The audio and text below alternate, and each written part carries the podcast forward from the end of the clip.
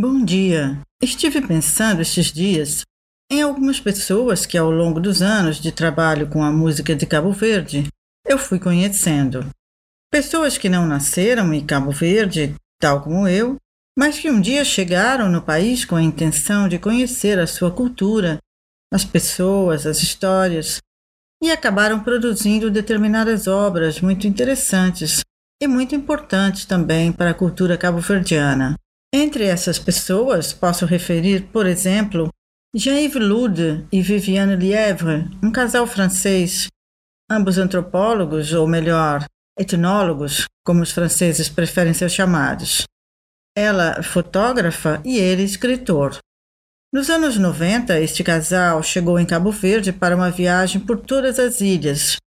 Estavam produzindo uma série de programas para a RFI.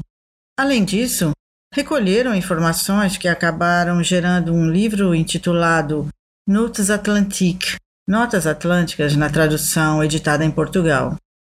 O interesse por pesquisar sobre Cabo Verde nasceu por causa de um grande amigo do casal o artista plástico Carlos Moreira, natural de Santiago, que, vivendo em Lyon, na França, conheceu o casal Jean-Yves e Viviane. Moreira contava muitas histórias sobre Cabo Verde, suas tradições, e isso despertou o interesse do escritor e da fotógrafa.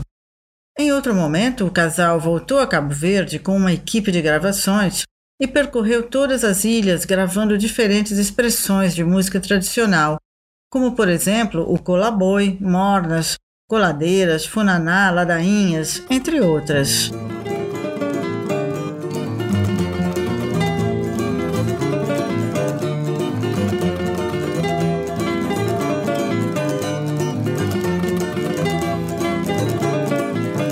Cascabulho tem baleia, tem baleia sumebu. Cascabulho tem baleia, tem baleia sumebu. Cheia de abai, toia de abai, a la chuvinha tava coçando. Cheia de abai, toia de abai, a la chuvinha tava coçando.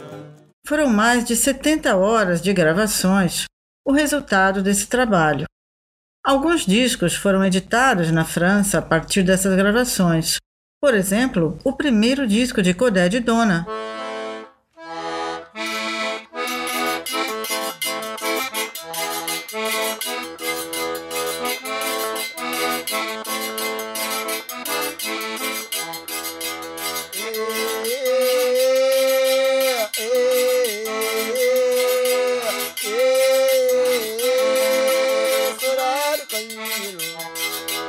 e também o primeiro disco de Antônio Dentidouro. O do grupo Raiz de Jarfogo é outro exemplo. E o da batucadeira Nhamita Pereira. Foi editado também, como resultado desse trabalho, um CD duplo com gravações realizadas em todo o arquipélago, um com as músicas de Sotavento e o outro com as músicas de Barlavento. A edição é da editora Ocorrá.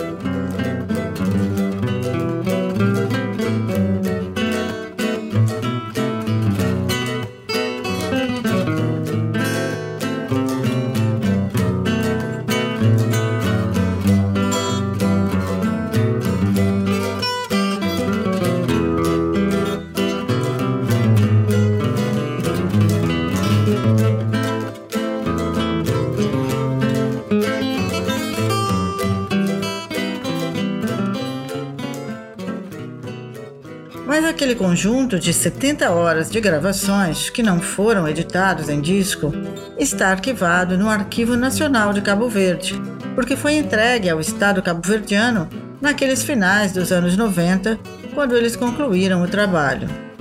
Infelizmente, até hoje, passados mais de 20 anos, nunca os utilizadores do arquivo, os investigadores e os cabo-verdianos em geral, puderam ouvir essas gravações porque não há um leitor para aquele formato de áudio, me foi dito anos atrás, quando escrevi um artigo sobre o assunto.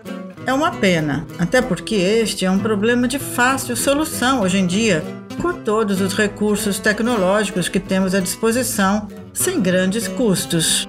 Espero ardentemente que algum dia possamos ouvir essas músicas. Até hoje, só pude ler as fichas técnicas que estão lá guardadas no Arquivo Nacional, na praia. Em tantos anos de pesquisa, consegui até publicar um dicionário e criar um museu virtual da música de Cabo Verde, mas aquelas gravações nunca consegui ouvir.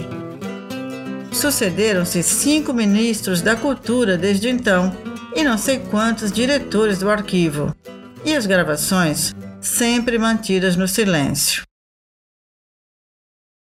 Até quando?